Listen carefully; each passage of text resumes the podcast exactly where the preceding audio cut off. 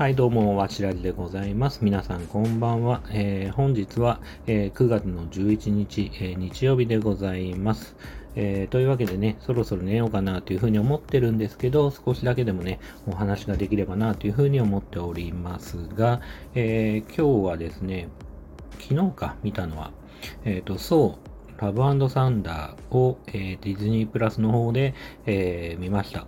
で、まあ、本当にね、ついこの間、まあ、1ヶ月前ぐらいにはね、まだ劇場公開してたばっかりなんですけど、もうすでにディズニープラスの方で、えー、見れるようになったんで、えそちらの方を見ました。で、えまあ、ご存知かもしれませんが、えー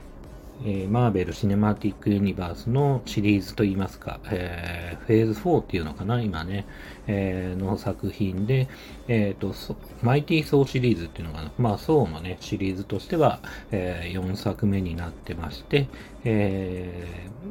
そうですね、ソーのシリーズに関しては、まあ、1、2に比べると3が結構おバカ路線に振り切って、でまあ、だいぶギャグとかね、多くなって、で、まあ、その辺の流れも組みつつ、えー、今回ね、ソーラブサンダーもね、作られてるって感じで、えっ、ー、と、まあ、レビューとか見ると、そういう意味だとちょっとギャグ要素というか、まあ、そういう部分もね、多いんで、まあ、それが気に食わないっていう人も結構いらっしゃるようだし、まあ、それをね、ライトでポップに楽しく見れるっていう人もたくさんいるんで、まあ、その辺のね、好き嫌いっていうのは、まあ、比較的分かれる方なのかなっていうふうには思っておりますが、僕的にはですね、うーん、正直ね、答えに困るような、感想に困る作品だなっていうふうに思いました。で、えー、僕も息子が、まあ、えっ、ー、と、マーベルシリーズといいますか、このね、作品をいろいろ見てるんですけど、で、一緒に見まして、で、息子からも、今日一緒にお風呂入ってる時に、パパどうだったって感想聞かれたんですけど、即答できなかったんですよね。うん、なんか、まあ楽しいよね、とは思うけど、どこがどう良くて、どこがどうダメだっていうのがなんかすごく言いづらい作品だなっていう気がしてて、そういう意味では、まあ当たり障りのないうん、作品だなって感じは正直しますね。なんか、まあ映画でもちろん神の世界をね、こう題材にしてる映画なんで、まあスケールもそれなりに大きいし、まあなんだろうな、まあ CG、まあぶっちゃけちゃくね、まあ CG なんですけど、まあ CG のスケール感っていう部分でも神々の国をこう表現してる部分とか、まあ綺麗だったり、まあ壮大だったりっていうのも素晴らしいと思うけど、まあ話的にはぶっちゃけ、まあなんかテレビシリーズとかテレビドラマ的な、えー、ところで、まあ前編後編ぐらいで描いてくれても、1時間ぐらいでね、サクッと描いてもいいような、まあ、お話でもあるっていうのも事実かなっていうふうに僕は、えー、今回思いました。で、お話的には、えー、っとですね、まあ、神を信じてた男が、まあ、神に裏切られるというか、まあ、えー、っと、オープニングでそのようなシーンがあって、えー、その人がですね、ネクロネクロソードでいいのかな？まあ、ネクロスの剣とか。まあ、僕が 子供の頃はね、あの、邪神剣ネクロマンサーって RPG が PC エンジンであったりしたんですけど、まあ、その邪悪な剣をね、えー、手に取って、まあ、その邪悪な剣に選ばれて、えー、神殺しをすると。えー、名前はゴッドブッチャーって言ってね、すげえ名前ですよね。日本人が聞くと結構すげえ名前だなと思ってて、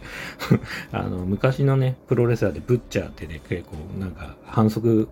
をね、たくさんするような悪役レスラーがいたんですけど、それをすごい思い出すし、なんかその、僕、自身ね、筋肉マンに、こう、超人がね、採用されたことあるんですけど、それの名前がゴッドブロディっていうね、えっ、ー、と、超人が採用されたことあるんですけど、まあ、今回のね、その層のね、敵の名前がゴッドブッチャーっていうので、まあ、すごくね、あの、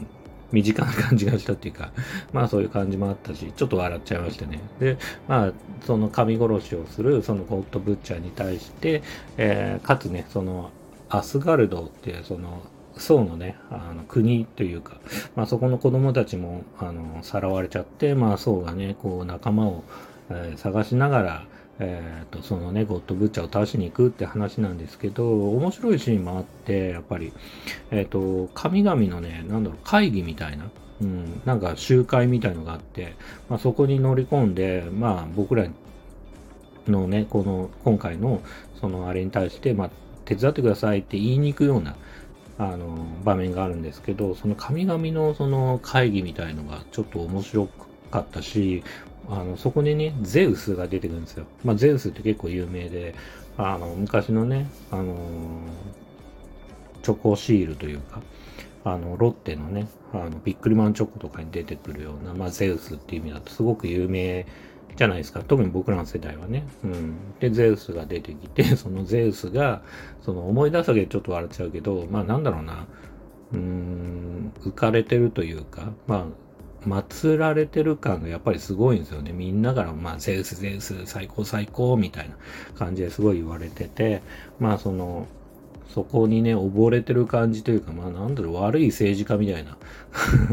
感じがすごいして、そのゼウスの表現っていうのがすごく僕は面白いし、皮肉ってるというか、まあ、そういうね、こう、現実世界での、まあ、権力者を、まあ、描いてるような感じがして、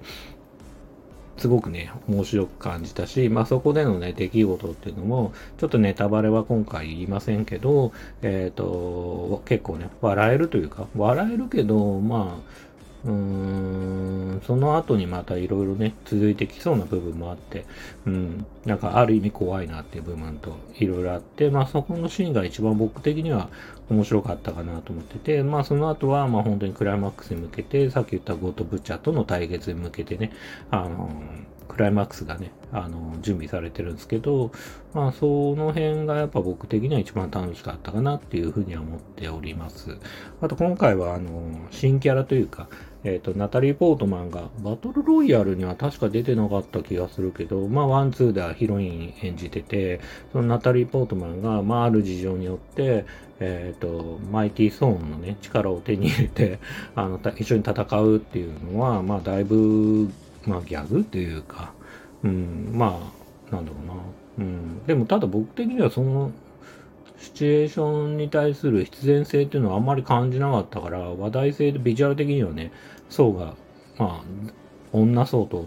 あ、男の層と、えっ、ー、と、女性の層がいて、なんかその絵面っていうのはすごく面白いけど、なんか話題中、話題のためにあるような感じがして、なんか物語的な必然性はあんま感じなくて、別にいなくても物語が、あのー別にね、成立するって感じがしたんで、なんかそこはすごくこう残念というか、今回の売りの部分でもあるし、多分ビジュアル的にはラブサンダーってこのラブっていうのそっちにかかってんのかなみたいな感じもあって、なんか、